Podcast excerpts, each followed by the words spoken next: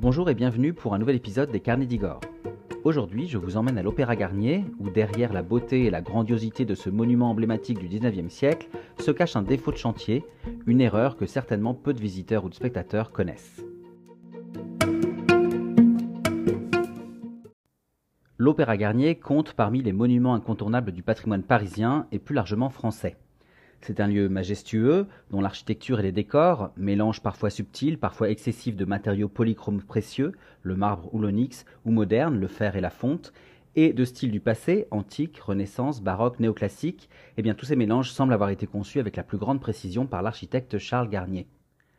Emblématique du Paris du Second Empire, cette période de l'histoire de France qui s'étend de 1852 à 1870, le nouvel opéra, commandé par Napoléon III en 1861, doit notamment asseoir la modernité et la grandeur de la France dans une capitale transformée par les grands travaux réalisés à la demande de l'empereur par le préfet de la Seine, le célèbre baron Haussmann. Mais vous est-il déjà venu à l'esprit que ce chef-d'œuvre du XIXe siècle, à l'allure si harmonieuse dans son éclectisme, pouvait cacher un défaut de fabrication? Ou plutôt en réalité, si on veut être précis, un défaut de finition. Alors pour s'en rendre compte, dirigeons-nous vers le grand foyer de l'opéra, cette galerie monumentale de 54 mètres de long, 13 de large et 18 de haut, qui impressionne avec ses dorures, ses boiseries sculptées et ses nombreuses peintures. Ici, à l'entracte, comme avant et après les représentations, le spectateur se retrouve pour des mondanités autour d'un ou plusieurs verres.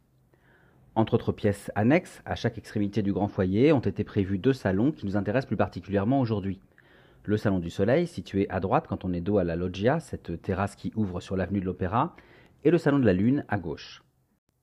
Ces salons devaient servir de vestibule aux fumoirs et aux restaurants glaciers qui se trouvent de part et d'autre du grand foyer. Le Salon du Soleil, qui représente le feu, la chaleur, devait ainsi accueillir le vestibule du fumoir, où l'on pouvait se retrouver pour échanger autour d'un cigare. Et le Salon de la Lune, à la symbolique plus froide et rafraîchissante, devait servir de vestibule aux glaciers où étaient servis cocktails et sorbets. Cependant, la chute du Second Empire en 1870 va interrompre les travaux de l'opéra et entraîner un retard du chantier. Par ailleurs, il faut savoir que les extérieurs, qui étaient déjà terminés avant la chute du régime impérial, vont garder les traces de l'Empire, comme les chiffres de Napoléon III et de l'impératrice Eugénie sur la façade, un N et un E majuscule, ou encore les aigles impériaux que l'on peut observer au-dessus des coupoles ou au niveau de l'actuelle entrée des abonnés, cette entrée qui était prévue à l'origine pour être celle de l'empereur. En revanche, la toute nouvelle Troisième République, proclamée le 4 septembre 1870, va exiger que les décors intérieurs, qui ne sont pas finalisés, soient repris et terminés sans qu'aucun signe impérial ne paraisse. Charles Garnier va ainsi reprendre son travail et accélérer les finitions de son œuvre afin d'être prêt pour l'inauguration du 6 janvier 1875, cette inauguration de l'opéra qui se tiendra en présence du nouveau président de la République, Patrice de MacMahon. C'est alors que l'erreur va se produire. Tandis que les finitions sont réalisées à la hâte, les décors des salons du soleil et de la lune vont être inversés par inadvertance.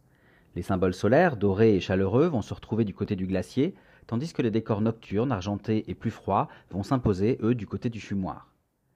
Si cette erreur ne sera jamais réparée, il faut savoir qu'elle n'enlève rien à la beauté de ces deux espaces et qu'elle permet aussi de raconter une belle anecdote autour de ce monument célèbre qu'est l'Opéra de Paris.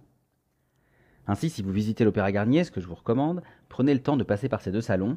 Les jeux de miroirs colorés qui réfléchissent une lumière dorée du côté soleil et la lumière blanche et les glaces argentées du côté lune vous plongeront immédiatement dans un univers magique et hors du temps.